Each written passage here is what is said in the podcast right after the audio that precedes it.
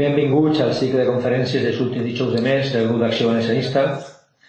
Per a este últim dijous d'octubre hem tret una conferència que a mi personalment m'apetís molt i que estic segur que vos, vos va agradar. No és un secret que des de fa uns anys, exactament des de la reintroducció unilateral i innecessària dels accents, algunes de les entitats de referència del valencianisme lingüístic han comentat, han començat a ser qüestionats. El seu clientelisme cap al partit que les subvenciona ha fet que els usuaris deixen de confiar en moltes de les seues decisions i ja no siguen el punt de referència que havien sigut abans. Entonces, la situació ha fet que algunes entitats, entre ells el grup d'acció valencianista, tornaren els ulls cap a una entitat tan desconeguda com mal coneguda, que és l'Institut d'Estudis Valencians.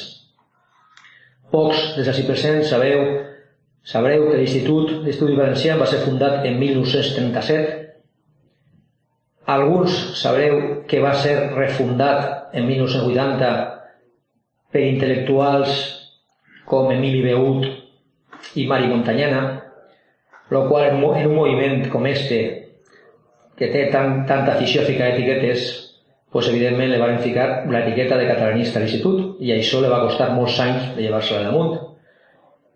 I quasi ningú sap que en l'actualitat de l'institut, des de fa uns anys, ha començat una renovació de càrrecs, ha entrat gent nova, han entrat intel·lectuals valencianistes de primer nivell, per exemple, els exmembres de la secció de llengua i literatura de la RAC, Ximo Anuza, Toni Fontelles, entre altres que després ens parlaran. I és per lo que nosaltres pensàrem que era molt interessant que en aquests moments, i tal com està el tema lingüístic dins del valencianisme, l'institut se donarà a conèixer. Com tenim la sort que el seu president és amic de la casa i molts dijous ho tenim ahí sentat entre nosaltres, doncs parlant en ell i evidentment com sempre que València me l'ha demanat algo, mos digué que sí en seguida. És per això que avui tenim així amb nosaltres al president de l'Institut d'Estudis Valencians, Ferran Ribes, que ve a parlar-nos d'això, del passat, present i, i futur de l'Institut d'Estudis Valencians. Ferran, com vulguis.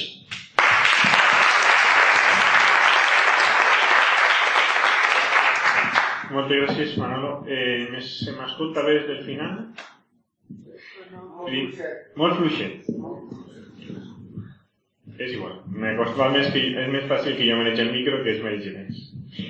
Bé, doncs primer que res agrair l'amable proposta de Manolo de, de que vinguera a parlar-nos de l'Institut d'Estudis Valencians. Per a mi la veritat és que com a valencianisme, valencianista és tot un honor i privilegi parlar en aquest foro no? tan reconegut i de valencians.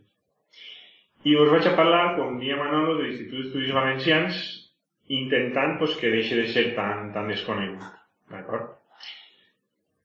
La història de l'institut va començar, es pot dividir en dos parts clarament. Es va fundar l'any 37, en plena guerra civil, va cessar les seves activitats l'any següent, l'any 38, va ser una cur vida curta, però pense que no efímera, i com comentava Manolo, l'any 1980 en unes circumstàncies un tant especials, Emili Beut i un grup de gent eh, va refundar l'institut com a entitat privada. Això és important perquè l'any 37, i ja hem entrat en matèria, va, es va fundar l'institut per un decret del Consell Provincial, era un òrgan oficial, d'acord? Formava part de l'administració valenciana de l'època.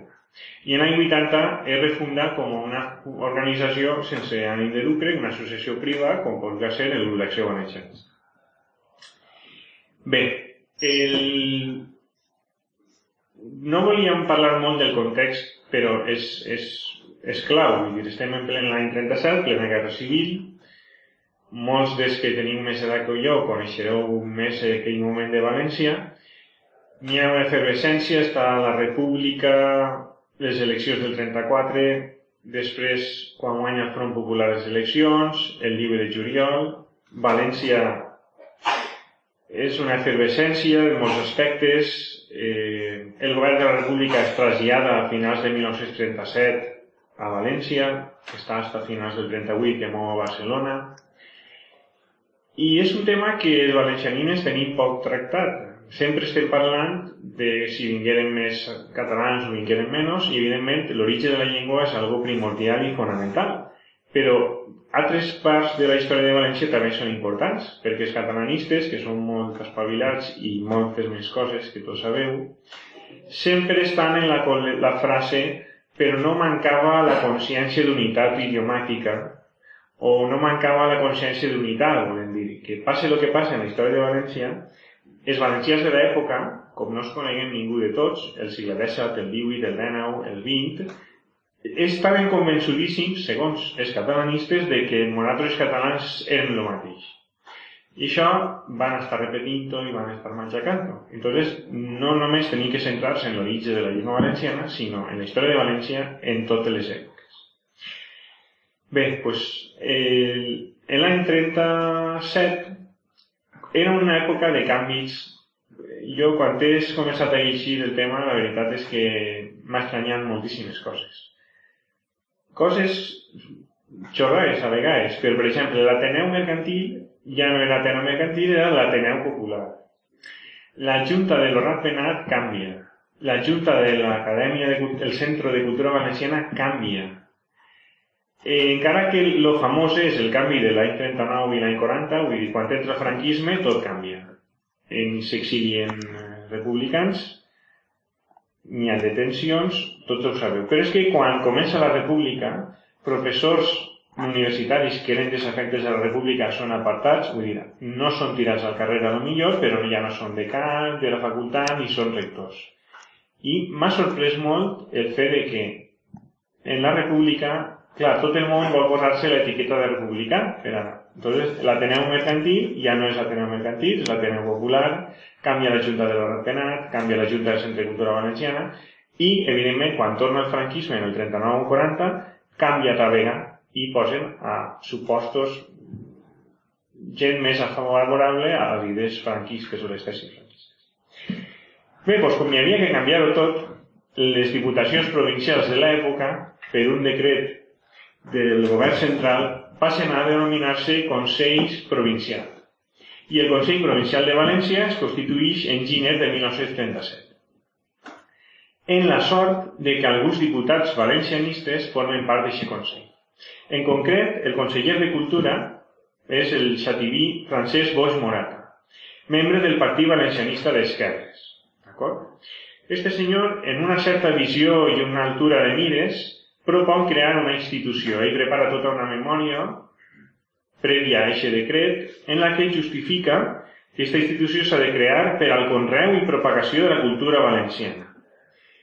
Mos parla en eixe, en introducció de Constantí Llombard, que difundeix la pràctica de la llengua valenciana, exaltant-la i prestigiant-la, i les seues idees de llibertat impliquen en la seva consciència la necessitat de vitalitzar, popularitzar-lo, el nostre idioma. Ben segur que este havia de ser el camí per a que el País Valencià, me ho sentireu dir moltes vegades esta nit, és la nomenclatura de l'època, es retrobarà assimilant l'anel de llibertat i de consciència de si mateixa. I com la gent és molt civilina, sobretot els panques, sempre que se parla d'una estic donant-me compte, jo pensava que només era l'Institut d'Estudis Valencians, perquè quan qualsevol catalanista escriu sobre l'Institut d'Estudis Valencians, immediatament té que dir creat a imatge i semejança de l'Institut d'Estudis Catalans. Però ja estic descobrint que no només és l'Institut d'Estudis Valencians, moltes més associacions posteriors a la creació de l'Institut d'Estudis Catalans és que és tan bo l'institut i té una llavor tan fantàstica el català que tots el copien. És així. Bé, però ells t'ho venen a Xina. I si llitges, roda i volta, els primers són ells, són els millors. He llegit crítiques als, a, a la entonces Centre de Cultura Valenciana, que ara és la RAC, no fem des de trellat, eh, no, no, els guais sempre són ells. Bé, eh, com ells sempre, a la mínima ocasió, estiren cap a ells, us vaig llegir un text que jo puc interpretar d'una manera o d'una altra. Si jo ara vos dic que en Galícia, el País Baix i en Catalunya n'hi ha partits nacionalistes que defenen el seu territori i la seva economia i en València no els tenim, d'acord? És una opinió que jo estic donant. El senyor Boix Morata dia si Aribau, Verdaguer i Joan Maragall inicien el recobrament de Catalunya, Constantí Llombard i després Boix i Querol marquen el del País Valencià. Que haver seguit si la societat que crea, l'horrat penat, no haguera esdevingut estàtica i contemplativa, i per tant ineficaç pel caire confessional dels seguidors que la convertixen en altar de la contracció.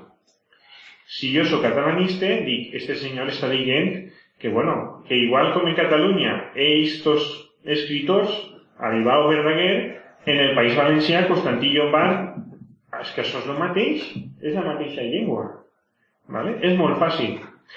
Si no està dient, els del veí treballen bé i van avant. Nosaltres no treballem bé, no anem avant. No està dient res més, però el catalanisme t'estira, interpreta i sempre a lo que és ell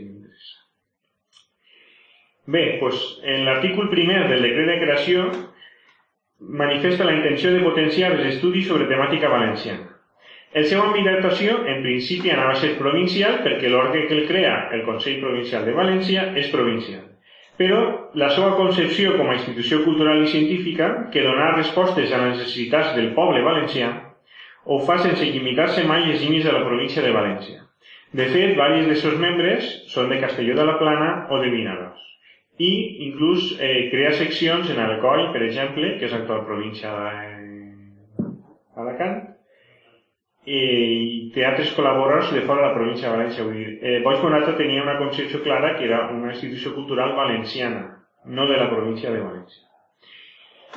I en aquesta memòria, continua llegint, insistix, al Consell Provincial de València correspon el deure de donar satisfacció a aquesta necessitat de desenvolupar la cultura valenciana creant un organisme amb diverses seccions especialitzades d'investigacions científiques, crítica històrica i social, estudis filològics de la llengua valenciana i treballs d'especulació econòmica. Tot el que troba l'Institut parla de llengua valenciana i de València. De llengua catalana no se parla mai. Se pot anomenar l'Institut d'Estudis Catalans com a un ent que funciona i que treballa per la cultura catalana, com se podria parlar dels gallecs o dels bascos però sempre parla de llengua valenciana. I ho veurem esta nit més vegades. Bé, el decret de creació crea quatre eh, seccions. Anem a canviar la presentació. Crea quatre seccions. La històrico-arqueològica,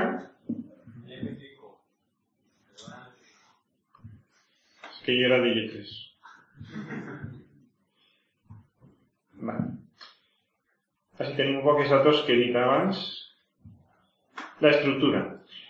Se crea quatre seccions, històrica arqueològica, on s'incluirà el servei d'investigació perihistòrica que ja existia en la Diputació, la secció filològica, a la que s'encarrega crear la Biblioteca del País Valencià que és un poc el que ara és la Biblioteca Valenciana, una Biblioteca Nacional Valenciana que arreplegue les obres d'autors valencians al llarg de la història o que parlen sobre València, la secció de Ciències i la secció d'Estudis Econòmics on mm, s'afegeix el Centre d'Estudis Econòmics Valencians que forma part de la Diputació.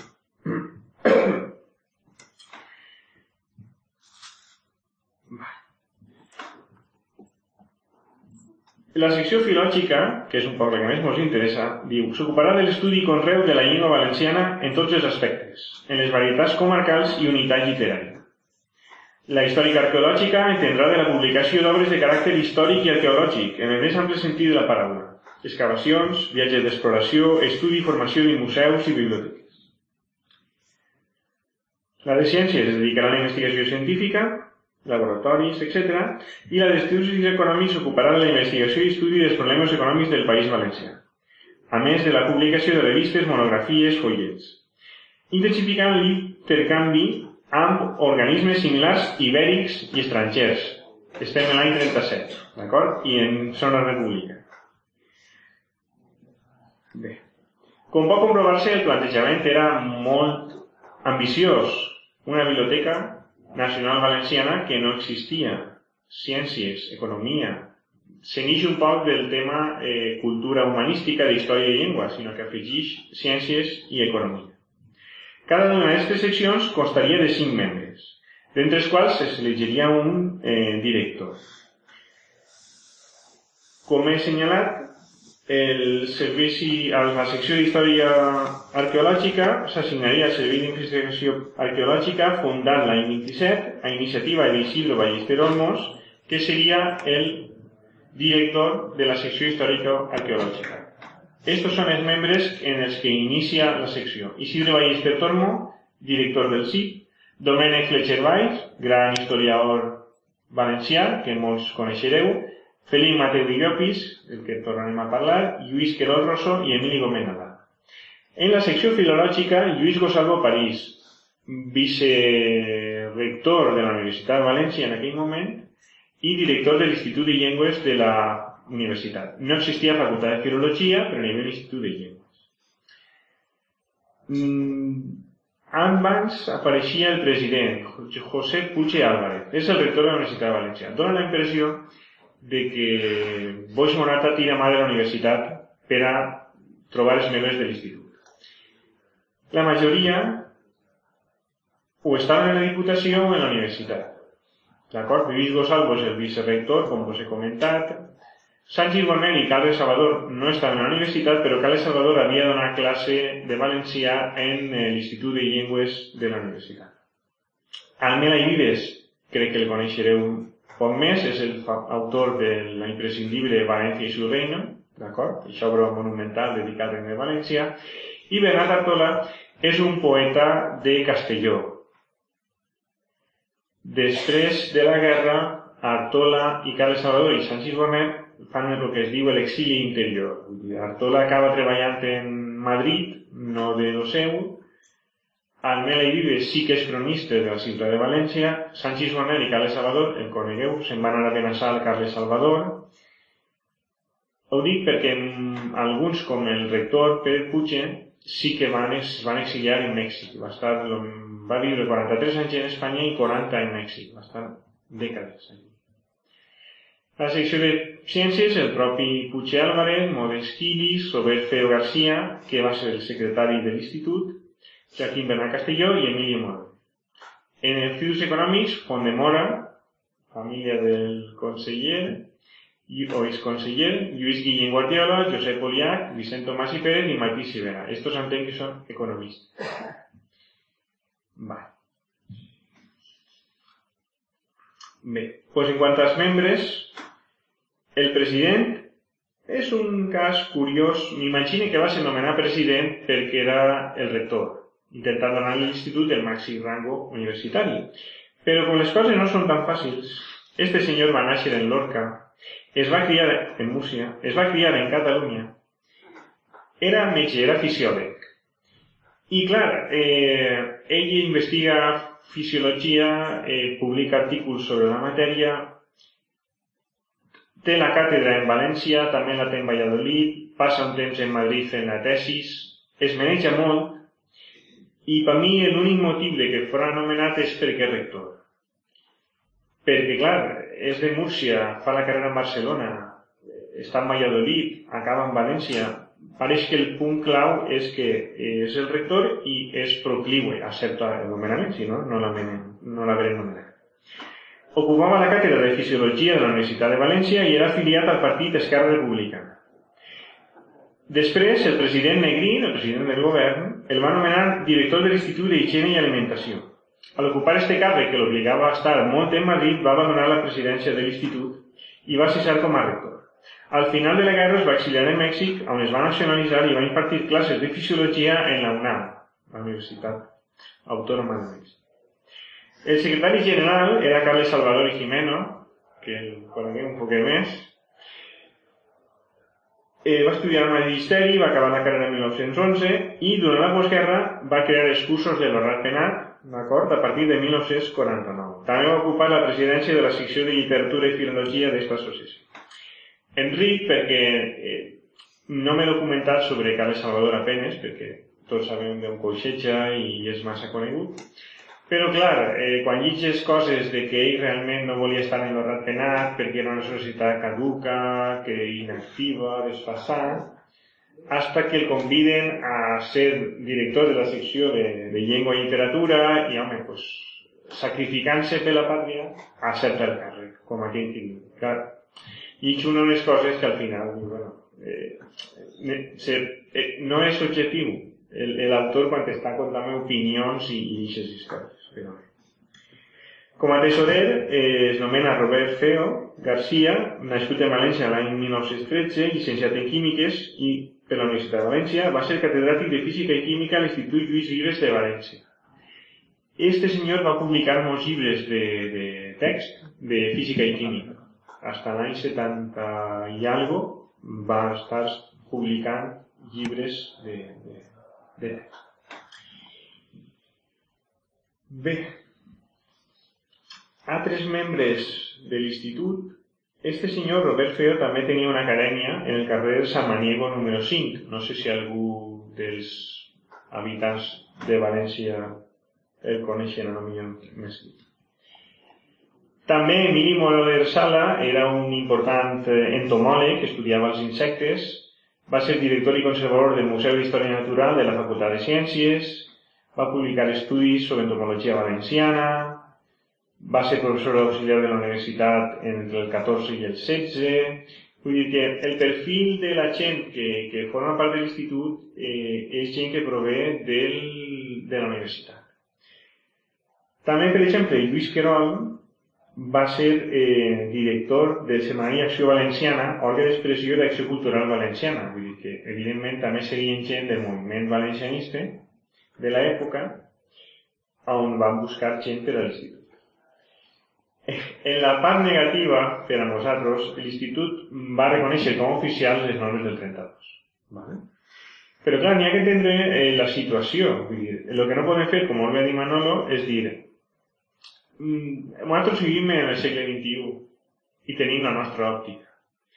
I en l'any 37 i en la dècada dels 30 les coses no estaven tan separades o, o no estaven tan clares. Vull dir, les normes del 32 s'aproven, l'Ajuntament de València, bueno, s'aproven, no, les firma, millor dit, però l'Ajuntament de València les publica. Entonces, li s'adona un aire d'oficialitat en aquell moment. Està clar que està Fullana que no les compartix, José María Vallardi que fa un, una lluita frontal, però tampoc podem caure en la trampa de dir si escriu normes del 32 és catalanista. Perquè li estem donant al catalanisme escritos estudiosos i obres que no són catalanistes. Clar, si l'Institut d'Estudis Catalans o el catalanisme li fa un homenatge o una fundació francesa amb i Vives, pues passarà el mateix que en Gaeta Huguet. Que un senyor de 18 anys entra avui en el valencianisme, veu el que fan les fundacions Gaeta Huguet i diu, este era un panca de cuidado. I no. No era un panca de cuidado, era un valencianista que va arribar a dir que si València s'ajunta en Catalunya, o s'ajuntara en Catalunya, ell Castelló se n'anava a la banda, que ell no era català, que era València, per exemple. Què passa? Que se fa un camí, se fa un treball i les coses se canvien. Entonces nosaltres tenim que fer un camí i un treball per a lo nostre i que les coses no se canvien i s'atenguen més a la realitat. Gent de l'institut que va firmar les normes del 32, Francesc Amela i Vives, el propi Bosch Morata, el conseller, Emili Gómez Nadal, Carles Salvador, evidentment, i Feliu Mateu Villones. Bé, Emili Gómez Nadal és un personatge curiós. Com els catalanistes, insistix que estic posant per núvols, són molt listos. Eh, tenen ahí un mig mito, no? Este señor, desde luego, valencianista mm, estricte no era. ¿vale? Vos conté un poc la seva peripècia. Ell estudia filosofia i lletres, especialitat d'història en la Universitat de València, i la Diputació li dona una beca per anar-se'n a Madrid a fer uns estudis. En aquell moment, per a fer la tesis, en tesis doctoral en Espanya, tenia que anar-se'n a Madrid uno a la Universitat Central, on la podia fer allí. Ell se'n va becat per la Diputació, quan se'n va la beca es diu Alfonso XIII, quan torna ja es diu beca República, la època. I clar, ell, en el, ell publica una obra que es diu El País Valencià i els altres en la dècada de 70 i li han publicat, eh, recopilat per els seus fills i per els dos banques de guàrdia, una sèrie de, de memòries, de diaris, que ell no volia que es publicaren, però el fill, en companyia d'estos dos senyors de la Universitat de València, les han publicat. Entonces, ell va contar que quan ell va a Madrid a fer la tesis en esta beca de diputació, ahir ell se torna, anem a dir, valencianista, segons el seu criteri, ell veu que ell parla valencià i ell parla en castellà, és una obvietat, però mm, li passa algo ell, ell se dona compte que ells tenen una altra mentalitat, que és castellans, els madrileños, pensen d'una altra manera, actuen d'una altra manera, i ell té ahí un, un altre professor que diu ell que el fa ser nacionalista. Jo no sé, i això ja és opinió, no sé si ell va coincidir en altres doctorandos catalans, perquè ell ja des d'un principi, eh, ell no parla de països catalans, però sí que parla d'ètnia, perquè són la mateixa ètnia. Una expressió que ara no gastem, però que en l'època pareix que estava extesa, i ell és un catalanista convençut. Vull dir, eh, no sé què li va passar a Madrid, igual ja era procliu quan se'n va anar, però té un xoc ahí en la cultura castellana o en el professorat, no sé què li passa realment, però ell torna de Madrid valencianista i catalanista. Després té una altra conversió i és que ell se'n va a París a estudiar també en una beca i en aquella època en París, per lo vist, n'hi ha unes revoltes en el carrer pro, promogudes per l'extrema dreta i ell reac... dir, veu que aquestes revoltes són una amenaça, són un perill, estem en la dècada dels 30, està el Hitler, Mussolini, i en aquest moment ell se fa comunista. Quan torna a València en l'any 35-36, perquè està un any en París, clar, ell primer era nacionalista i després se fa comunista. Dos termes que per alguns eh, politòlegs es pareixen antitètics, no? Vull dir, el, el comunisme és internacionalisme, és unió des, eh, dels obrers, dels Sí, es que anava, anava a recitar el, la, això, les pàries de la tierra, en fi. I, bueno, clar, entonces ell eh, ve així, s'afilia al Partit Comunista Espanyol, té una certa activitat, però preval en ell el nacionalisme al comunisme. En certa manera. Clar, això a l'esquerra i al catalanisme pues, li és molt dolorós. Després, eh, en plena guerra, hi ha una revista que es diu Neva Cultura, que es publica en València per a, per a Espanya i per al món. Normalment en castellà hi ha alguns artículos en valencià, però clar, és pràcticament l'òrgan de, del... Eh, es defineix com antifascista, però realment és l'òrgan del Partit Comunista. ¿no? Entonces, me resulta molt curiós eh, n'hi ha una obra de Stalin, vull dir, no? és, clar, és, és part de la història, no? Entonces, veig la revista del 36, del 37, artículos de escritors russos. En València se feien jornals d'escriptors de literatura russa i soviètica. I n'hi una obra de Stalin que parla de del nacionalisme o les nacionalitats i el comunisme.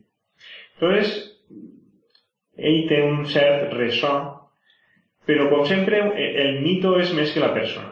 Evidentment, quan s'acaba la guerra, ell s'exilia, s'exilia en França, està en contacte amb el Partit Comunista Espanyol en l'estranger, en l'exili, fa contactes amb el Partit Comunista francès, treballa en la secció d'espanyol de la Biblioteca Nacional Francesa, també en un sindicat francès, vull dir, ell viu en el Partit Comunista integrat plena.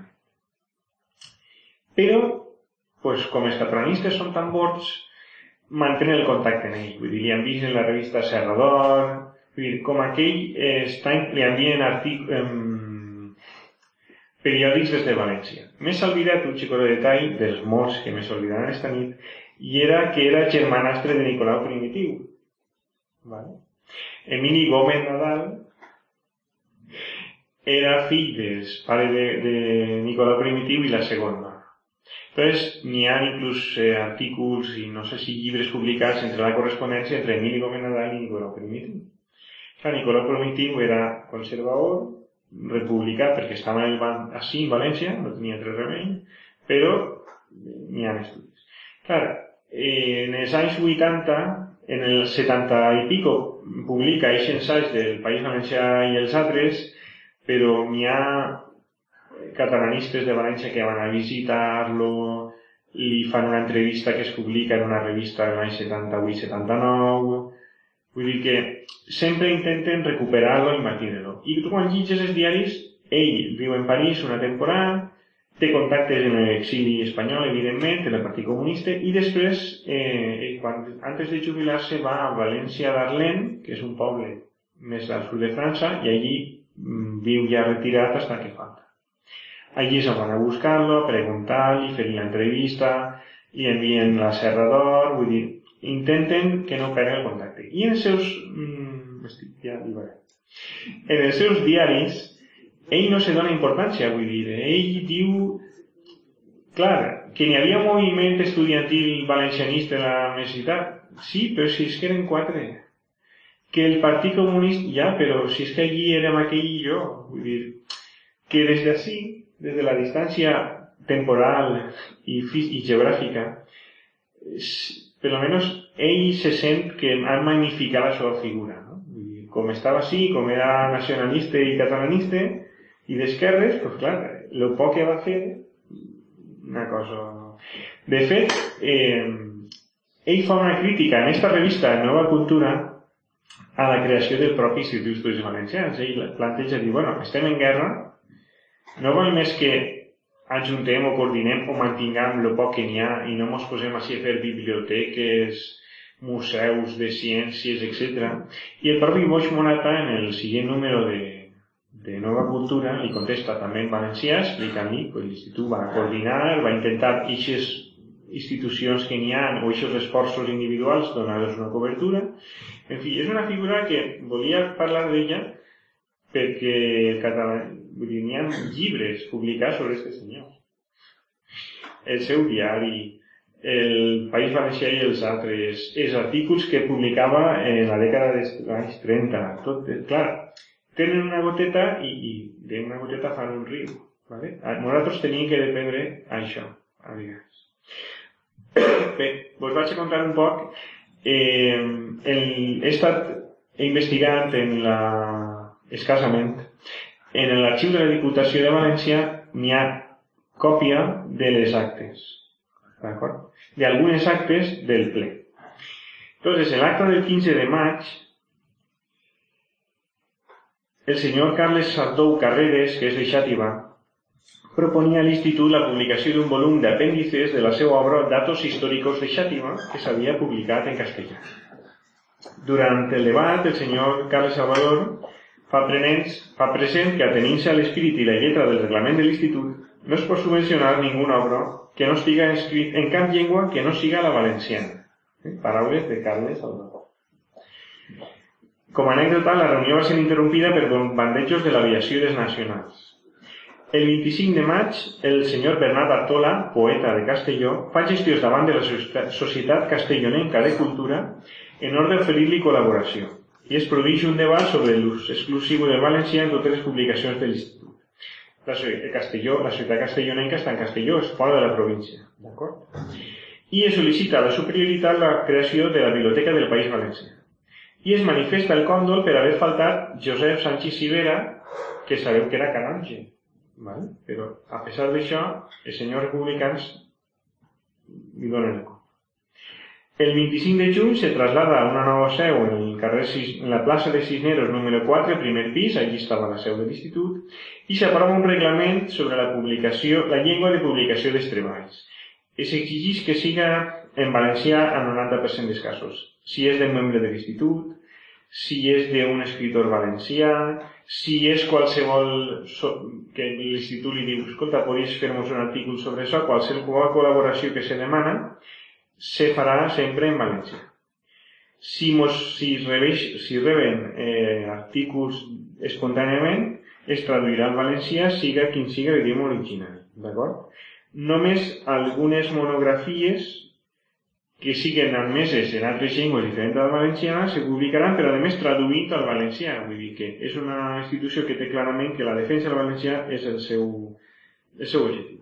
Es crea la delegació de l'Institut en Xàtiva, format el senyor Sartou, Chocomeli i Salazar. Chocomeli publica llibres, Sartou també és prou conegut. la delegació del coll estarà formada per els senyors Francesc Jordà, Jordà perdó, i Camil Vicedo Montó, es nomena membre corresponent per al Baida a Josep Segrelles, el senyor Vilaplana és nomenat col·laborador de l'Institut de Vinaròs, vull dir que té un alcance de tot el regne, no es limita la província. En agost dimitix el senyor Puig Álvarez perquè té que estar en Madrid i s'acorda nomenar els diferents presidents de les seccions, una presidència rotativa, cada sis mesos serà un president de secció. El primer és Lluís Gosalvo. El senyor Bosch Morata expon al Consell Provincial la proposta de crear un museu de ciències, cosa que és accepta. El 25 d'octubre es parla de la transcripció del Tirando Blanc per part d'Almela i Vives. I el senyor Puig Álvarez propon que les remuneracions per als estudis si li s'encomana un senyor que traduïsca una obra o que faci un treball o que faci un llibre, es paguen d'acord en el costum de l'Institut d'Estudis Catalans i de la Junta d'Ampliació d'Estudis. Però per això ningú pot dir que València i Castella sigui el mateix, ni que València i Catalunya sigui el mateix. És una opinió on dir, bueno, si estos senyors que són paregut a lo que fem nosaltres perquè fan cultura, com paguen, com treballen, com fan, vaig aprofitar que he tret això, disculpeu-me, i vos ho dic per, per, lo, per lo que vos vaig ensenyar el senyor Manuel Alnar, que probablement és professor de la Universitat de València, això és una fotocòpia d'una fulla d'un artícul seu, eh? Emili Gómez Nadal, Institut d'Estudis Valencians, Nova Cultura número 3, és la famosa polèmica. Eh, Francesc Bosmonata, el Nova Cultura números 4 i 5, és quan li contesta, aquesta anècdota apareix molt, no sé molt bé. Bé, mm, no sé si llegiu bé, eh, vaig a fer-ho més gran, perquè ho llegim millor tots. Un poquet més. Va.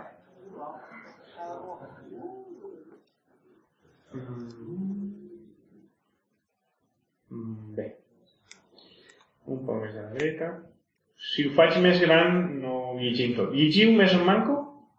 Bueno, jo vos, jo vos ho dic.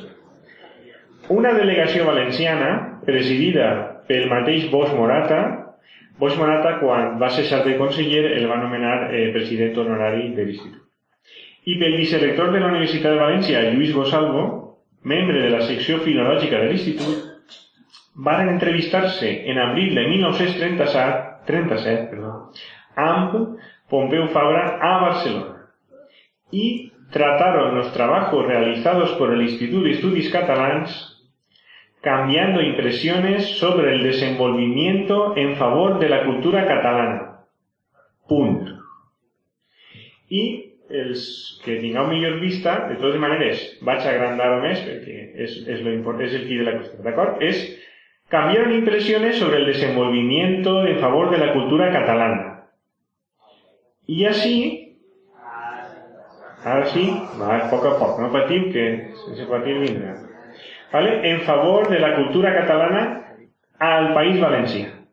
Però clar, és una frase que estava en castellà i al País Valencià apareix en, en valencià i en unes en uns eh, corxetes clar, a mi m'obliga a anar a la font original a veure si els estudis com està treballant la cultura catalana, punt, o és la cultura valenciana, catalana, perdó, al País Valencià.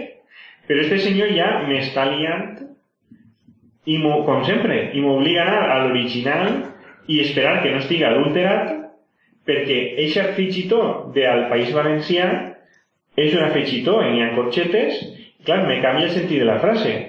No és el mateix que l'Institut d'Estudis, membres de l'Institut d'Estudis Valencians viatgen a Barcelona i canvien expressions en l'Institut d'Estudis Catalans, com podien haver parlat en els gallecs o en els bascos o en els madrilenys i preguntar-li, així com vos va, que treballeu, com feu? No és el mateix això que canviaran impressions sobre el desenvolviment en favor de la cultura catalana en València. No és el mateix. D'acord? Molt bé pues me va a chocar cuando va a llegir y claro, es que eh, a juga el autor ¿no? de este artículo. Bé. F5 m'han dit veritat?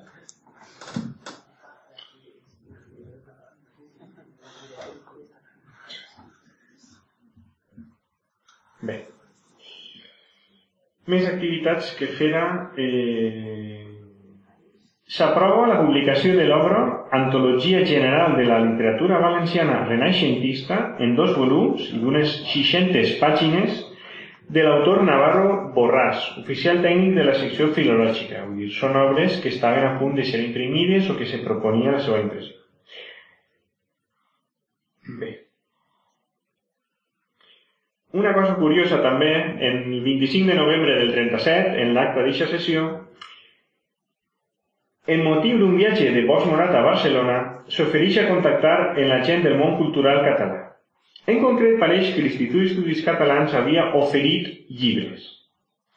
Carles Salvador, curiosament, insisteix en que es demani una subvenció al govern de la Generalitat Catalana. A lo que el senyor, com una subvenció a la Generalitat Catalana com li s'ha demanat al govern central. L'Institut demanava subvencions al govern de la República per a les seves activitats. A lo que supon el senyor Fondemora i el senyor Ballester. I el senyor Ballester manifesta que no es deu establir una paritat en lo referent a rebre una subvenció entre el govern de la República i el de Catalunya. No és el mateix. Perteneixem a la República Espanyola, però no perteneixem a la República Catalana. D'acord? En lo qual el senyor Carles Salvador és una gota i és una frase, és, pot ser anecdòtic, però ja demostra una clara eh, decantació, mentre que altres membres de l'Institut, Ballester i Font de Mora, diuen que no, que per què anem a demanar-li ajudes a la Generalitat Catalana no és el mateix, no està el mateix nivell que el govern de la República. El 30 de desembre de 1937 exige una carta de l'Ateneu Popular de València, l'actual Ateneu Mercantil, que convida l'Institut a una reunió per a deliberar sobre fer una petició al govern de la República demanant que es faci extensiu a València, Alacant i Castelló el decret que crea en Catalunya l'assignatura de l'idioma propi en el batxillerat, a fi que en el País Valencià es fruïsca també de càtedres del nostre idioma als instituts. Jo puc dir que, clar, el nostre idioma, vull dir, en Catalunya fan classes de català i així volen que també faci classes de català. Si estiguem parlant de que n'hi ha un decret que autoritza fer classes de gallec en Galícia i l'Institut d'Estudis Valencians vol que aquest decret, a més, parla de, de llengua vernàcula, si els gallecs n'hi ha un decret que es permeteix que es doni gallec en l'escola, perquè no en València que es doni el valencià a l'escola? Però clar, si jo sóc catalanista, no, no, és que és el mateix. Això vol dir que n'hi ha que estendre el català en València perquè és la llengua nostra. No té discussió. S'acorda comunicar que l'Institut expressa la seva simpatia per la creació de càtedres de llengua i literatura valencianes, no se parla d'altra cosa, i espera conèixer les resolucions presentades per a manifestar-se oportunament. El senyor secretari llig un ofici de la Conselleria de Cultura pel qual ésta traspassa a l'Institut el servei d'ensenyament del valencià que la Conselleria té començat i tramet l'edició d'ortografia valenciana feta per la dita Conselleria i altres impresos necessaris. Es propon commemorar durant 1938 el sèptim centenari de la conquesta de València. Amb la incorporació del País Valencià a la Corona d'Aragó, entra la cultura valenciana en el corrent de la cultura europea. Ningú problema, crec, no? Insistix que, que el llenguatge i les corrents d'aquell temps pues, gastaven l'AMP i moltes altres coses, però només estan dient que quan s'incorpora el País Valencià a la Corona d'Aragó, entra la cultura valenciana en el corrent de la cultura europea. No apareix ni Catalunya ni el català per ningú costat. S'acorda la publicació de l'obra Sintaxi Valenciana amb lliçons pràctiques. Bé, en esta foto he ex, extret un poc el, els projectes de, de l'Institut. Eixa Biblioteca Nacional Valenciana, en l'època Biblioteca del País Valencià, publicacions, cursos de valencià, com acabem de veure, la conselleria li traspassa els que estava fent per correspondència, i les relacions en el govern de la República. Anem a veure com l'Institut sol·licita que el valencià sigui declarat llengua cooficial i que es gasta en la recturació de carrers. I també treballa per la preservació del patrimoni bibliogràfic. Bé,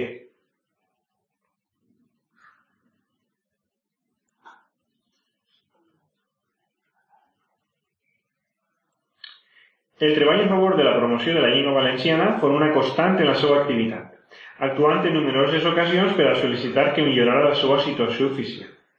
El 12 de juliol de 1937 es remet carta al Consell Provincial per a queixar-se de la subestimació hasta eliminarla que se hace de la lengua valenciana en los organismos oficiales del país valenciano, siendo como es la lengua natural y viva de nuestro pueblo.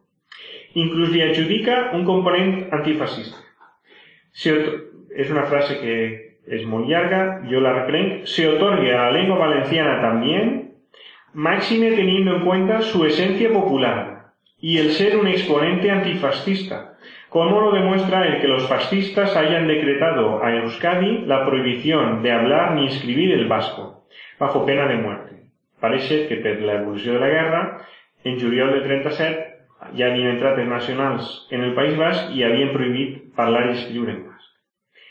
La carta concluye solicitando que ratifique el acuerdo tomado por el Consejo Provincial en la primera reunión que tuvo al constituirse, por la cual se declaraba cooficial con la lengua castellana el idioma valenciano, y que todas las inscripciones en inmuebles, edificios y dependencias del Consejo Provincial habrían de ser redactadas en els dos idiomes oficials o en valencià. que és un àmbit autonòmic de tot el Regne de València. També al pareixer que s'inicia els treballs per elaborar un diccionari. Tenim notícia perquè han arribat avui en dia 326 papeletes manuscrites que es conserven en l'arxiu privat d'Emili Beut i Belenguer, que com he senyalat, i si no ho faig ara, treballava com a auxiliar administratiu en l'institut. Cada fitxa conté una paraula en la seva definició, però que el treball del diccionari apenes estava començat. 326 paraules un diccionari de 10.000, 20.000 és una gota en, en el mar. D'acord? Bé. Finalment, el 21 de juny del 38, el conseller de Cultura notifica a l'Institut que degut a l'evolució de la guerra i, que en una, i a que la província és zona d'evacuació, no podrà atendre més pago referent a l'Institut i a conseqüència d'això, en sessió extraordinària del 30 de juny decideix suspendre les activitats, informant als seus treballadors de la situació. Alguns, com Emini Begut, passaren de l'institut a la Diputació. I ahí acaba un poc l'actuació o la vida de l'institut en des de guerra. En, a mi m'estranya l'ambició el que se posen a fer un diccionari quan estan caient les bombes, quan estan en guerra, vull dir, implica una voluntat molt forta de, de tirar avant, no? I de que, bueno, si guanyen la guerra, això seguirà. No va ser Xina, tots coneguem més. Hi havia molta escassea de paper, d'acord? Ara us contaré més coses sobre el paper, però aquestes són les, les publicacions, generalment són opúsculs, són eh, publicacions molt curtes d'uns 50 pàgines, un tamany.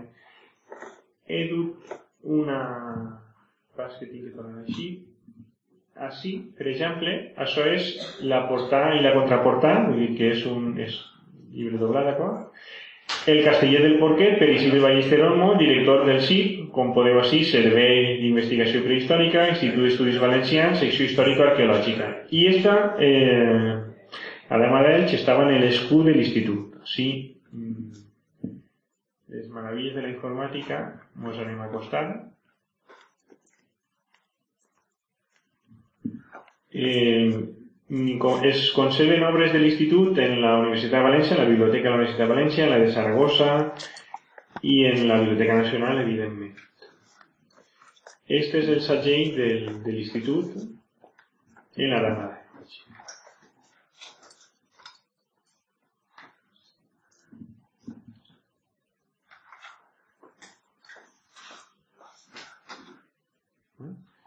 Institut d'Estudis Valencians, secció històrica arqueològica. Clar, eh, la major part dels llibres són de la secció d'arqueologia, perquè ja funcionava el CIP, entonces continua el seu treball.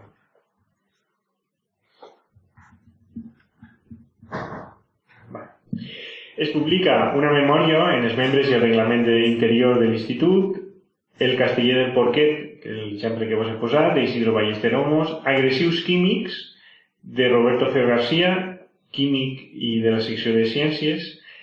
Mm, hi ha un article per ahir d'aquesta prestigiosa revista del temps dient que este home poc menys que fa una, una una defensa de les armes químiques. No? Diguem que eren millors quasi que les bombes normals. Clar, avui en dia una arma química és, vull dir, te, te, menja la carn, és, no, no s'entén, no? Esta, esta manera de pensar este. De Domènec Fletcher Weiss, veu notes sobre el problemat ibèric de Sant Miquel de Llíria, col·lecció de treballs del pare Furbús sobre prehistòria valenciana, Felip Mateu i Llopis, un treball de numismàtica, el florí d'Or d'Aragó, assaig de classificació i ordenació dels florís per llurs senyals, estudis d'art originari, els insectes en l'aquaternari, de Manuel Vidal, i de Camilo Vicedo Moltó, Alcoi, un enterrament prehistòric al barranc del Cinc, Alcoi, tot en l'any 37, clar, immediatament el paper se gasta per a fer propaganda per a altres coses. Bé. I abordem el tema de la Biblioteca Valenciana. A mi m'és interessant, a banda del concepte de Biblioteca Nacional, que hasta l'altre dia no vam tindre, també perquè implica eh, una llavor de recuperar el patrimoni molt important, vull dir, eh, estem en guerra, eh, s'assalten la Basílica de la Mare de Déu, les igleses, cases particulars, s'aprofita per a venjar-se del veí que no puc veure, que em va fer allò, la guerra civil, eixa desgràcia que vam, que vam tindre. La creació de la Biblioteca del País Valencià apareixia en l'article 5 del decret de creació de l'Institut com a escrit a la secció de Filologia i partint de la ja existent de la extingida Diputació de València. En la memòria de Bosch Morata senyala manca la nostra Biblioteca Nacional per antonomàcia, eminentment cultural i d'alta contribució a les ciències en l'ordre cultural. L'època de la Guerra Civil era molt habitual la realització d'incautacions de béns per part d'autoritats, sindicats, partits, polítics, inclús milicians. Entre aquestes incautacions, cases, pisos, cotxes, edificis, diners, joies, era prou habitual incautar-se del paper, ja que existia una gran necessitat de matèria prima per a elaborar nou paper en el que imprimir l'ingent propaganda que utilitzaven els dos bandos durant la guerra. En València les autoritats crearen la Junta de Confiscació, que no sempre aconseguia impondre la seva autoritat.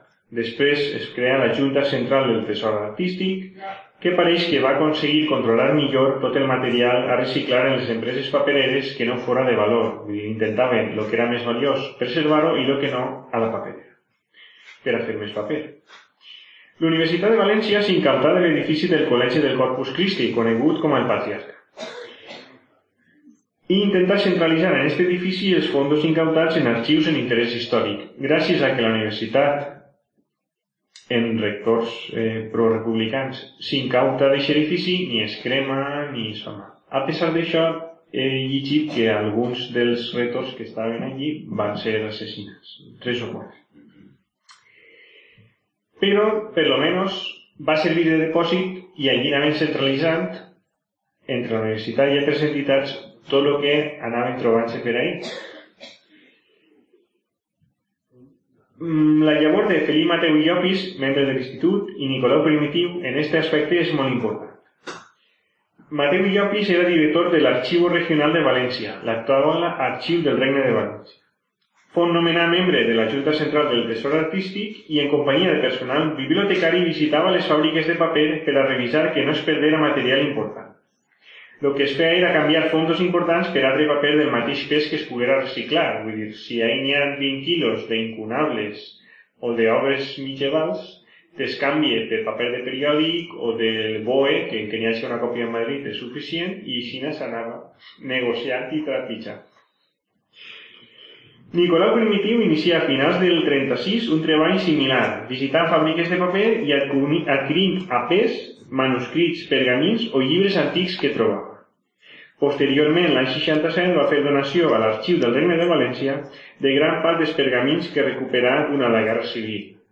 Va ser una llavor, bueno, Nicolau Primitiu s'han dit lloances per tots els costats, la que puga fer jo no té la major importància, però este senyor es dedicava a anar fàbrica de paper per fàbrica de paper en els seus diners, perquè ell tenia, comprant pergamins, llibres raros, i després tot això ho va donar. I per això la Biblioteca Valenciana es diu Biblioteca Valenciana Nicolau Quimiti, en homenatge. Entre els arxius rescatats i portats al patriarca podem senyalar l'arxiu de la Catedral de València, la, el de la Catedral de Segor, la Biblioteca Siscar d'Oliva, o la Biblioteca Particular de Sanchi Sibera, la del convent de Sant Jeroni, vull dir, tot aquest tesor bibliogràfic ha perdut, ha transformat en altre paper, a saber. I vos conto un cas que està relacionat amb l'institut, com el cas de la col·lecció cervantina de Francesc Martínez i Martínez. Francesc Martínez i Martínez era d'Altea, va néixer en 1866, va faltar en 1946, és un dels pioners, té un barranquí, està publicat llibres fets per este senyor, per Barraquís d'Altea, i és considerat un dels precursors del, de la, de l'etnografia, del folclor, dels recuperadors del folclor valencià. D'acord? Era un patrici valencià que va estudiar dret a la Universitat de València i va participar molt activament en la vida cultural valenciana. Va ser membre de la Societat Econòmica d'Amics del País, del Centre de Cultura Valenciana i de l'Orratena. Realitzà estudis, com vos he adelantat, sobre folclor, història i bibliografia de València. Fou un gran admirador de l'obra de Miguel de Cervantes, del que arriba a reunir una importantíssima col·lecció formada per més de 1.700 volums, entre Quijotes, novel·les exemplares, entre meses, comèdies, etc. L'home era un admirador de l'obra de Cervantes i tot el que pillava o comprava. Més de 1.700 obres de Cervantes a soles. A més, incunables primeres edicions, l'home devia tenir molts diners i tenia gust per gastar-se. Era una persona pudient econòmicament i d'ideologia conservadora, el que provoca que a l'inici de la guerra un grup de milicians entraren en sa casa per a robar. Com a més de la biblioteca tenien important col·lecció d'armes i joies, els llibres es lliuraren del pillatge, primer arramblaren en les joies, les armes, i els llibres, no, qui fa cas? Els llibres. Després d'aquest primer saqueig, les autoritats li oferiren protecció per als seus fondos bibliogràfics, assignant-se diversos milicians que inclús dormien en sa casa per evitar nous assalts. Clar, eh, sí, hi ha uns milicians, però estem en plena guerra, no saps què va passar demà o esta nit. Inclús hi havia rumors de que el propi govern pensava incautar-se de llibres per a vendre-los i financiar la guerra. I en vista d'aquesta situació de que si entren a treballar en casa, si el mateix govern s'incauta, li se va oferir que cedira la seva col·lecció bibliogràfica per a que fora conservant i no patira nous assalts. I mm, se li va cedir a l'Institut d'Estudis Valencians. En actes de la Junta consta contactes mantinguts en el senyor Martínez per a que explicara o explicitara les condicions de la cessió dels fons de la seva biblioteca, perquè clar, en aquell moment, si ho donaves volent o sense voler, a vegades no estava clar, d'acord? O voleu, doncs, se ho emporteu, que, que vaig. I eh, n'hi ha cartes, diguem-li, inclús si les oferia que treballara per l'institut en un jornal cuidant la seva biblioteca. Clar, alguns de l'institut eren amics de tal. Tots eren del món cultural i se coneixien i s'ha pregunta en una carta si l'havia cedida realment o era per un depòsit temporal. Després de la guerra, immediatament la va recuperar, d'acord? I els seus hereus la vengueren en 1952 a la pròpia Diputació que incorporà la Biblioteca Provincial com a col·lecció independent. Eh, fa mesos, sis mesos, un any, van fer a la Biblioteca Valenciana una exposició de la de la col·lecció cervantina que realment és impressionant. Bé, i això dona de si l'institut fins l'any 38 i ha sigut any i mig. Vale? Com bé que anem molt eh, tard. Eh? Volia, la refundació se fa l'any 80 com a entitat privada i per Emili Beut, perquè Emili Beut havia treballat en l'any 37 i 38 i la recupera i recupera l'institut. I quan el recupera? Quan ell havia abandonat la, mm, presidència de ratpenats.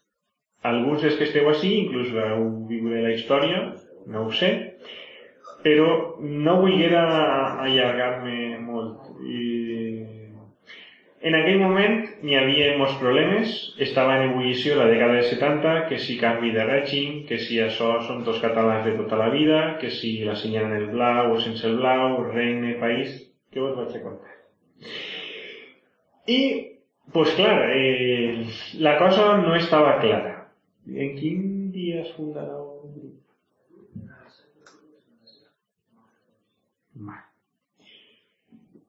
Pues a principis de l'any 76 es van convocar unes eleccions, eh, la Junta de la Rapenat de renovar per mitja Junta, és dir, cada càrrec està 4 anys en el càrrec, però si enguany elegim president, secretari, tesorer, o president, vicepresident, tesorer, vocals, cada de dos anys triem el vicepresident, secretari i vocals. Mitja junta, mitja junta. I a principis de l'any 76 es van convocar eleccions per a cobrir mitja junta i va acabar el vicepresident primer, secretari general, vicesecretari, bibliotecari, etc.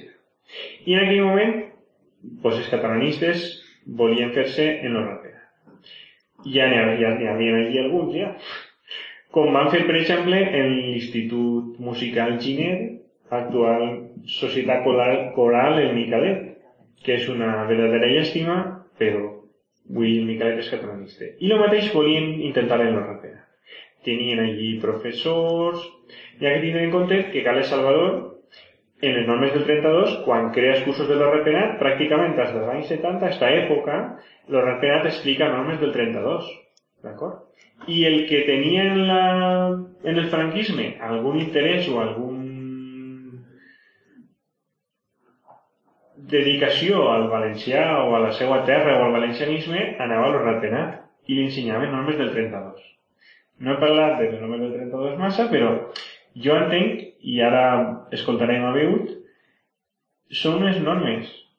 Per desgràcia, a 70 anys vista, han sigut el cavall de Troia per el que el catalanisme s'ha clavat hasta la cuina. I s'ha clavat dient que gasta només del 32 gastant les de l'Institut d'Estudis Catalans perquè no són les mateixes. Poden ser paregudes, però no són les mateixes. En el del 32 no n'hi ha TZ. Realització és en S, no és realització, és realització. D'acord? Bé, en l'any 76, a principi d'any, n'hi ha convocades eleccions a mitja junta. El 30 de gener es celebra i n'hi ha dos llistes. La candidatura continuista, la que col·labora en Emili Beut, president del moment, encapçalat per Santiago Brull Vidal i altra gent com Xavier Marí Cerezo, Josep Senís, etc. Aquests són els que estan en Emilio i és la continuista. La, la renovadora és la encapçalada per un senyor que li diuen Sánchez Warner. D'acord? Bé, es celebra l'assemblea i guanya la continuista, anem a dir, però Emili Beu per 257 vots contra 149 del senyor, del professor Sánchez Guarner. Per tant, la candidatura catalanista perd. I no aconsegueix controlar-lo ràpid. A partir d'ahí, clar, Sánchez Guarner està donant català en la facultat. Participa en un acte, en una plec en el Puig, i mos diu aquella perla de que la llengua que parlen els valencians és el català.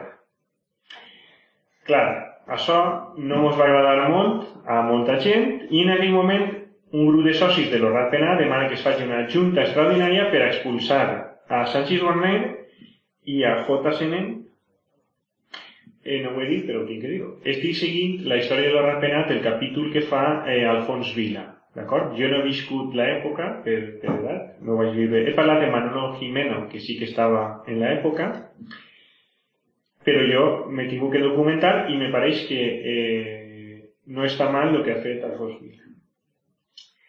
Clar, se fa una assemblea perquè els socis demanen, estan en l'estatut, se va a l'assemblea. I antes de tirar a Sant Iguanen i Senent, ell se una carta en la que se dona de baixa de la societat. Al donar-se de baixa Sanchis Guarner de la societat, pues altres senyors com Primitiu Gómez Enet, Martí Domínguez o Matilde Salvador i el seu marit Vicent Asensio presenten la baixa de l'Horrat Penat. Abandonen l'Horrat Penat. Però el conflicte no acaba. El catalanisme no ha entrat, però dins del valencianisme apareixen o se generen dos corrents. La directiva d'Emili Beut fa una defensa a ultrança de les normes del 32 i això tropessa en el sector valencianista que està en les normes de l'acadèmia i que pensa que les normes del 32 al final són una porta falsa que va entrar del catalanisme i això n'hi ha que tallar-ho i les normes del 32 no serveixen per a tallar i entrada del catalanisme. La defensa, llitja la defensa ultrança que des de la directiva es fa de les normes del 32 dona lloc a dures acusacions de catalanisme contra la mateixa contra els que havien guanyat a Sanchis Guarner i havien impedit que es feren una pena. El mateix equip directiu que havia aconseguit evitar que l'entitat fos dirigida per pancatalanistes i que estava defendent fermament les postures valencianistes. Però venia a ser qüestionat. Entonces, n'hi ha dos sectors. Uns que diuen eh, el catalanisme està arrasant del tot n'hi ha que espavilar-se, n'hi ha que despertar-se, n'hi que treballar, normes del Puig i a muerte, i el signe Beut que manté que té unes normes del 32 que arribat, se van arribar a un acord en el 32 i el que tenim que fer és sentar-se, renovar-les, adaptar-les al valencià actual, però sentar-se i parlar. Entonces, mm, passa el temps, però, clar, estem en l'any 77, 78, manifestacions, volem l'estatut, la quatribarra d'Ajuntament, una basada d'ella, devia ser. Total, que al final eh, n'hi ha dos nomes, l'Horrat Penat del 32, l'Acadèmia Normes del Puig. I mm, una carta de Beut. El nostre procedir està ben clar i tan solament tenim que afegir que l'Horrat Penat no accepta l'ortografia de l'Acadèmia de Cultura Valenciana, que naturalment perdó, no té cap de caràcter oficial, feta unilateralment, que és el que els dolia. Com tampoc va acceptar l'Horrat Penat la normativa gramatical elàstica i policèntrica que siga convergent del conseller de Cultura, Esta era l'opinió prou unànim de la Junta de Govern, però de cap manera la de la base social de l'Horrat Penat. D'acord? De manera que els mateixos professors de cursos de l'Horrat Penat estaven disconformes en la normativa que estaven explicant i mantenint. No, a mi que estava begut. O sea, lo, a mi el que m'ha xocat és que la guerra o la disputa en el catalanisme de Sánchez Bonnet la fa el propi Emilio lo que pasa, Manolo Jimeno, parlant d'aquest tema, ell me va comentar que, que la Junta de Beut no se dona compte de, del moment on està. També s'ha d'entendre que són persones majors. Vull dir, saps? O sea, o sea, és com si ara anem a dir, és que qui major de 65 anys té internet, pàgina web i tal? Qui s'adapta al temps? Doncs pues alguns s'adapten, però no tots, d'acord? Entonces, clar, eh, la seva postura és tenim unes normes del 32 que potser ara no ens serveixen o no ens agraden perquè ens pareixen catalanitzades o el catalanisme entra per elles. Necessitem unes normes, molt bé, però sentem-se, fem un acord i tenim unes normes noves. I el sector del normes del Puig diu el catalanisme està arrasant, mos mengem pels peus, no podem parar-se ara a si posem així un accent o el llevem o tornem a fer. N'hi ha que actuar i ja hi ha pressa i al final eh, socis, perquè socis estaven en les normes del Puig, demanen una junta en què eh, el punt únic siga anàlisis de la situació creada per les divergències de les normes lingüístiques de l'Horat Penat i l'Acadèmia de Cultura Valenciana i la conseqüent adopció d'una resolució concreta i terminant que elimine tan torbadora dualitat en benefici de la imprescindible unitat de nostra llengua valenciana. I clar, com aquest sector era majoritari, en l'assemblea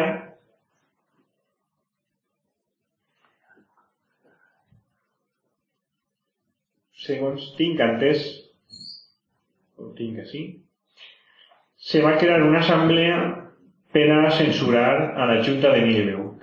Emili Beut en plena assemblea el que fa és dimitir tota la Junta, però per a no deixar la societat sense cap, convoca en un mes, això va ser el 9 de gener de l'any 80, el 11 de febrer convoca una assemblea per elegir càrrecs, en la que una llista encapçalada, una única candidatura encapçalada per Xavier Casp i portant com a vicepresident al que ofrece de la llista retira, a notari Vicent Lluís Simó Santonja, és que estàvem en bones mans, eh? No penseu. Esta llista única entra a presidir el Ratpenat i comença a aplicar les normes del Puig, etc. No se, el BU no se presentava, d'acord? Hi una llista única de Xavier Casp i Simó Santonja. La Junta Dimissionària es desvinculà seguidament de l'Honrat Penat, encara que la major part dels seus membres continuaran com a socis fins a que faltaven, i crearen una associació paral·lela a l'Institut d'Estudis Valencians. Beut desempolva... Pareix que Beut era una formigueta i guardava qualsevol folletet de publicitat, revisteta, tot ho tenia, i com tenia material de l'institut, mmm, reviscola l'institut que naix en l'any 80, registre d'associacions, tenim sellat el, els estatuts com a institució. Clar, eh, Begut no és catalanista, ni és que porta darrere, ni vol ser catalanista, però el, ell ha trencat en el valencianisme ortodox o de les normes del Puig o de l'acadèmia. Entonces, l'institut se queda en una terra de ningú.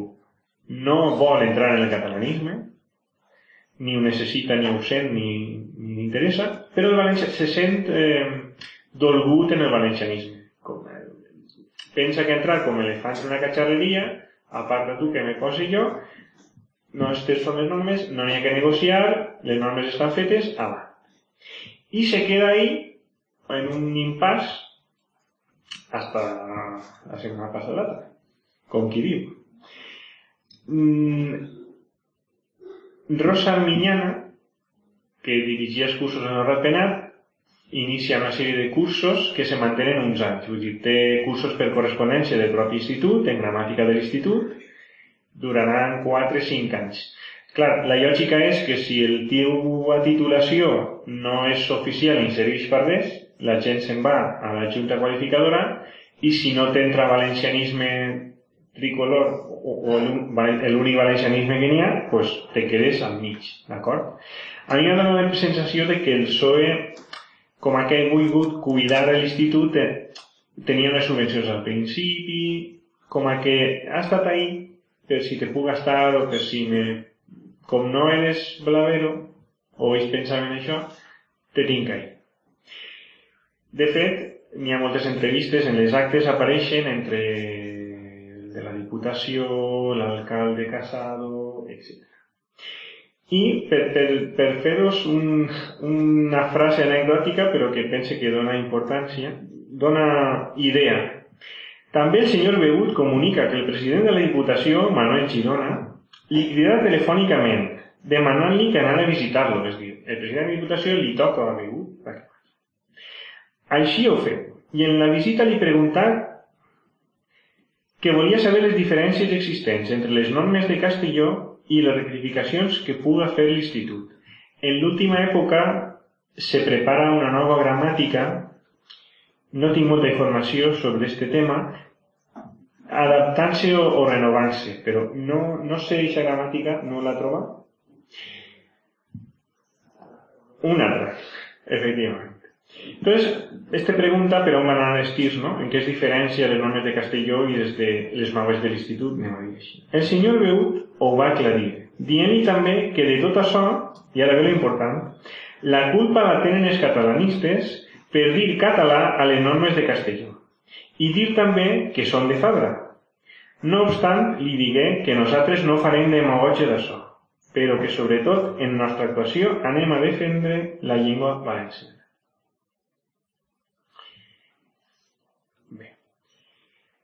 Eh, en l'assemblea del 28 d'octubre de l'any 80, la nova junta, o la junta creadora de l'institut, president és Pasqual Barrachina Guaita, vicepresident Emili Beut i Belenguer, tots volien que serà, fora president Emili Beut, però ell ja va ser president de l'Orrat perquè era fill de president i o va faltar el president o va dimitir, entonces va passar a la presidència i també ell, per coses que m'han contat després, entenc que ell no volia dir, bueno, pues com m'han tirat de l'Orrat, ara me vaig així de president. No, ell volia aportar i va ser el vicepresident, després va ser el president honorari. El secretari era Jesús López Sancho, el vicesecretari Bernat Bono i Barber, el tesorer Josep Denis Domingo, i els vocals Rosa Miñana Navarrete i Josep Marí i Montanyana. En l'any 88 entra de president Marí Montanyana. En l'any 93 Agustí Alamán i Rodrigo, músic, mestre de banda, eh, de... No, eh, és que d'Algemesí, era d'Algemesí, on té un conservatori, vull dir, una persona reconeguda, autor de molta música, el poema de Pere del Monte, per la font del Giri Blau, la música ell, vull dir que és una persona important en el món cultural valencià. Això era l'any 93. Va faltar, ja era molt major l'home, en l'any 95 entra Carles Recio, que coneixereu quasi tots. L'any 2003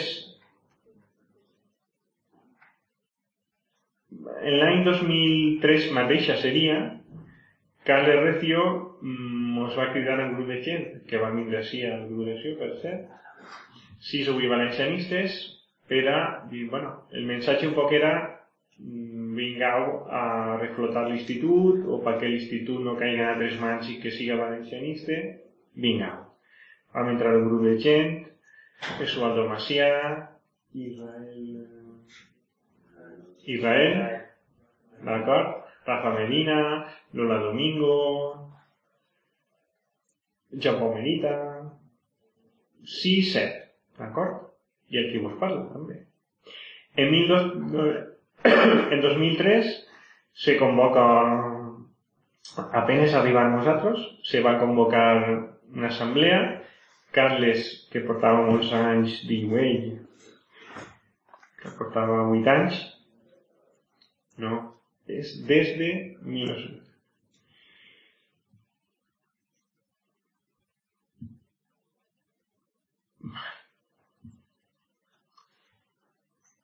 En 2003 apenas arribem aquest grup de persones, eh, anem a dir valencianistes, si mos ho permetiu. A l'institut, la gent que estava allí diu que fa falta renovar les coses i se tria una nova junta en la que Lola Domingo entra de, de presidenta i jo en ella de secretari. I l'any 2007, als 4 anys, se renova la junta i el que vos parla va tindre l'honor de ser nomenat president de l'Institut d'Estudis Valencians. Tinc així un llistat, mmm, no m'agrada com, com ha quedat. Ah, sí està, tinc així. No. Des persones que han sigut membres de l'Institut des de l'any 80, d'acord? He marcat en negreta, anem a dir un poc, els més coneguts o els que estaven des d'un principi.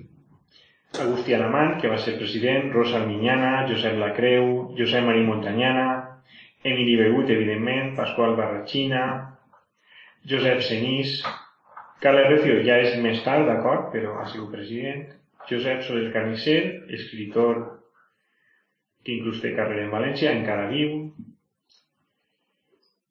I bé, vull dir, crec que estem en casa. Vam arribar allí i aquestes 6, 7, 8 persones, buscaré qui són, i ens vam trobar que l'institut eren nosaltres 6 i, i 8 més. Vull dir, al quedar-se entre mig, l'institut va anar, vull dir, no t'entra valencianisme, no t'entra catalanisme, és el 8. N'hi ha gent ahí, pues, que jo té una cultura en castellà que no entenc, que, que jo pense que, en tots els meus respectes, pense que és coentor. Vull dir, jo quan vaig arribar vaig suggerir que fèrem un xic de conferències, llámame conferència, no sé fer altra cosa, i, i clar, jo, com a secretari de l'institut, dona la benvinguda en valencià, que per mi és lo normal i lo natural, perquè jo soc valencià parlant, dona la paraula al senyor que presentava el conferenciant, m'emprena a parlar en castellà, presenta fantàsticament i fabulosament el conferenciant, el conferenciant dona la conferència en castellà, fantàstica la conferència, en una de les ocasions li se va caure les...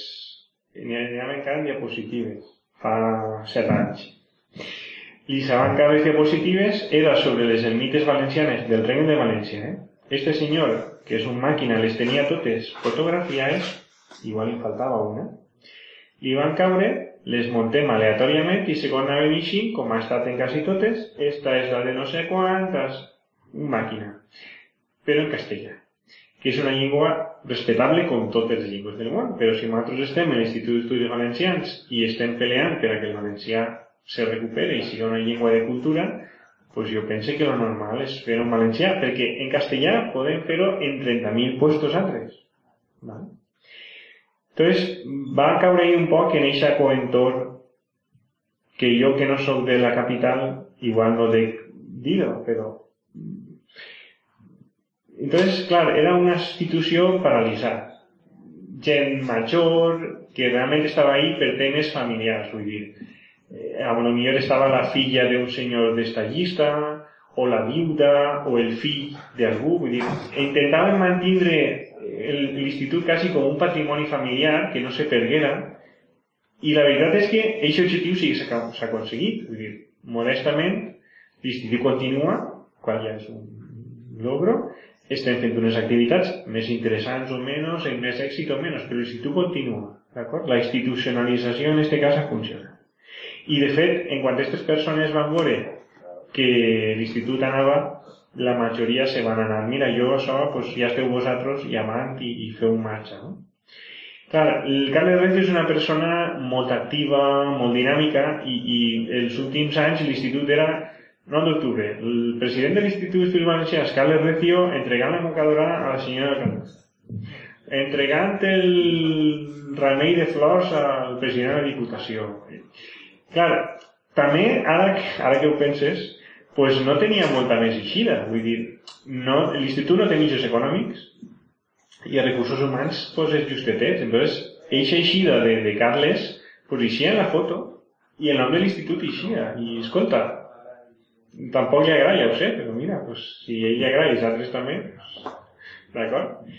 I bueno, pues, des d'aquest moment hem intentat reviscolar l'institut ara mateixa tenim tres, tres seccions, la de Història, Llengua i Etnografia, la de Mig Ambient, Desenvolupament Sostenible i Salut i la de Comunicació i Noves Tecnologies. Tenim un curs de Història de València d'una duració de 20 hores reconegut per un crèdit de lliure elecció de la Universitat Politècnica, que s'imparteix a la Universitat Politècnica. Jo particularment estic molt content perquè el professorat, la meitat són membres de l'institut, i la meitat són professors de la Universitat de València o de la Politècnica, vull dir, pense que té un nivell molt digne, i hem ensenyat aquesta línia, vull dir, el que deia un poc Manolo al principi, de dir, bueno, si apunteu-se a un curs, doncs vindran tres. Si anem a fer pintades, n'hi haurà 300. Doncs a l'institut som des que fem el curs, no des que fem les pintades. Entonces, clar, mos passa això. Vull dir, la gent interessada, pues, no és, no tenim salons, no tenim manifestacions allí, però és que és la nostra feina. I jo he vist conferències o, o congressos o jornades d'un senyor que ha vingut de Madrid, de la UNED, a la Universitat de Dret, a la Facultat de Dret, perdó, i allí eren 8 persones. I jo pensava, i este senyor ha vingut de Madrid i han pagat el hotel, el tren i les dietes perquè 8 persones l'escolten. Bueno, pues si l'institut fa un curs i n'hi ha 12 en el públic, pues és la nostra llavor. I sabeu que els valencianistes estem estigmatitzats. Vull dir, mos han posat l'etiqueta, que és molt fàcil, perquè la gent no mos agrada pensar, i si tu eres de Xina, pues ja sé que eres de Xina i ja te tinc. ¿vale? Entonces, nosaltres, que és el valencianisme? Oh, Dios mío, en alguns àmbits, en alguns àmbits. Oh, i tu seràs feixiste. No sé, això de fer faixes i tal, ficció que té la gent. Entonces, nosaltres estem entrant en un, en un, eh, en un perfil baix, vull dir, no tots els professors que venen al curs són valencianistes, però tots tenen un nivell acadèmic, són catedràtics o professors titulars de la Universitat València de la Politècnica.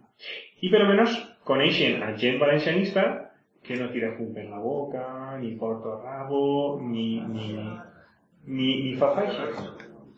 Entonces, poquet a poquet és un camí de que la gent, quan li diguen pues és valencianistes, dic, bueno, pues jo conec a uns que estaven allí, donaven un curs molt interessant d'història, molt interessats la gent, fent preguntes, no com els alumnes que tinc tots els dies que m'he estat en això. Vull dir, és un treball lento, però que pensem que a la llarga va donar els fruits. Bé, durant aquest temps pues, hem mantingut normalment un cicle de conferències que es feien a Llotxeta, fins que la tancaren. Hem fet cicles específics de Jaume I, del 50, el 50 aniversari de la Riguana. Hem fet dos jornades mitjambientals. Vull dir, si eres valencianista, en teoria només pots parlar de llengua i un poquet d'història. Pues no, a mi m'interessa la bufera, m'interessa el mig ambient, com a qualsevol persona. D'acord? Entonces també intentem obrir camps. Me dol molt, per exemple, ha passat el centenari de Josep Giner, el musicòleg considerat el creador del nacionalisme musical valencià. Pues a mi me dol en l'ànima que l'Institut d'Estudis Valencians no hagi pogut trobar un senyor valencianista o cosí que me fera una conferència sobre aquest tema. Entonces, si l'any que ve és l'any no sé què, nosaltres tenim que estar en aquest any i anar al ritme de la societat. Sense perdre les nostres idees, que si les perdem, bon, anem a casa i, i, estem més tranquils tots. Però hem d'intentar compassar les nostres activitats en el que fa la gent. Hem fet algun curs de llengua valenciana, per exemple, en la llar en Alfafar, dirigit per Juli Moreno. Estem intentant mm, fer un... cobrir un camp que a lo millor pues, pense que és difícil. Vull dir, si fem la conferència eh, les senyores en blau i Espangues són un tal, allí això s'acaba el món. Si parles de l'arquitecte Guastavino, valencià, que quan va faltar en Nova York, l'esquela dia, l'arquitecte de Nova York, ¿vale? i que així no ho sabia ningú, doncs això és la nostra llavor. Cultura, treball, història de València i, i fer camí. El futur, perquè això és passat, present i futur. El futur dura 30 segons. El futur ningú l'ha vist, però la nostra ambició és convertir a l'institut en un centre d'estudis, en què tinga gent valencianista que investigue. Sobretot història i llengua, evidentment, però si és en altres camps, no tenim ningú problema. Cursos, conferències i promoure investigacions. Tenim a la gent en casa, molta gent. Pues aquesta gent hi ha que reactivar-la, coordinar-la, intentar que els esforços que cada un pel seu compte a, a lo francotirador va fent, pues intentar, intentar modestament coordinar, activar, animar i, si pot ser, afavorir. I el que seria fonamental és atraure a nous investigadors. Ajudar-los a que facin un camí. Vull dir, un investigador no... No volia citar-lo, però el nostre examic, Artur moltes vegades mos dia és que jo peleé en pedres contra gent que ve en un tanque. Clar, és que el catalanisme està a la universitat i si tu, si hi ha professors de filologia i d'història que es paguen per donar 8 hores de classe a la setmana i el resto per investigar i fer catalanisme, jo li estic exigint als Fontelles, Jimeno Lanuza que treballant en una altra cosa, si és que han aconseguit solventar-se la vida, que en els ratos lliures me facin valencianisme i se peguen en el del tanque, en la pedra. Entonces no és fàcil. I clar, tenim que donar-nos compte que el temps passa. I la generació que en el 79 i el 80 li exigia a Begut que posara normes del Puig i és que van fer les normes del Puig, com és Nanuza, Fontelles, Jimeno i molta més gent, que al final el triunvirato n'hi ha molta més gent també ahí, pues van fer-se majors i tenim que tindre un relleu generacional. Necessitem filòlegs historiadors que comencen ara i que remoguen el tema. Tot això que us he parlat a mi m'ha obert molt eh, la vista. Vull dir, jo mateixa no coneixia moltes coses de l'institut. Ahir n'hi ha un valencianisme de principi de sigle, un José María Bayarri, un Pare Jullana, uns partits valencianistes, republicans, conservadors, la dreta regional valenciana, vull dir, n'hi ha un món ahí. Jo no conec ninguna obra publicada, ningú llibre que parle d'això. Mm, ja que estem en família, us pregunto, hi ha un llibre publicat per l'Horrat que es diu L'obra dels primers valencianistes. Està agotat. No sé si això, però, igual. Però és un camp que està sense tocar pel valencianisme. Últimament, Juli Moreno i Agustí Zacarés, jove historiador recient llicenciat, estan treballant. Pues, si des d'institut aconseguirem que en 5 anys tingueren 3, 4 o 5 historiadors i un parell de filòlegs treballant i publicant, vamos, ja no cal que fem res més. Clar, la nostra assignatura pendent ara mateixa jo penso que és publicar. L'Institut d'Estudis Valencians des de l'any 90 no publica un llibre. Ja ens tenim que posar a publicar llibres. És important publicar llibres. I és important que es compreu. Així en el grup d'acció tenim una tenda que ven llibres. Nosaltres, ajudes oficials, no anem a tindre a mig plaç, a banda de la crisi el, nosaltres tenim que fer-nos un mercat nostre, de la nostra gent. Si el grup publica un llibre i publica mil llibres i venem-ne 300 se paga l'edició, si no ven 300 és molt difícil que faci un segon llibre. Té que vendre 300 i un poc més i farà un altre llibre. I Xina, compre llibres en valencià. És el millor que podem fer per el valencià, a banda de parlar. Clar, si em posen somiar, pues el institut, en un plaç d'un any o dos, posarà en marxa una revista d'investigació que ens agradaria arribar al nivell de la revista de filologia valenciana, que ha quedat, pense, per la història del valencianisme. I, i és el que pensem des de l'institut fa falta. Vull dir, potser tenim un senyor que viu en Alacant, o a dos, i clar, per vindre a fer una conferència a València tenim que vindre, doncs tenim obligacions... Sin embargo, si diu, fem un article l'any de 20, 30, 40 fulles per una revista d'investigació. No una revista de divulgació, sinó investigar. Pues a lo millor ara no tenim eixos, eixos, eixa producció no s'està fent. Entonces, per mi el màxim objectiu és que l'Institut aconseguisca que la gent investigui, investigadors valencianistes, i per aconseguir això tens que publicar-los i tens que fer una revista. Si l'institut pogués anar al senyor Agustí Zacarés, que fa uns anys, pocs anys que treballa la carrera, i digui, mira, ahí tens 1.000 euros al mes, a 4 anys vista, dedica't a este tema o al que, un tema que tu mos propongues i fes la tesis doctoral o, o investiga, ves en els arxius, fes fotocòpies, fotocòpia documents, busca, seria fantàstic. Però l'institut no té aquesta capacitat econòmica. D'acord? I per mi, i estic tenint molt pesat, per mi el valencianisme és algo transversal.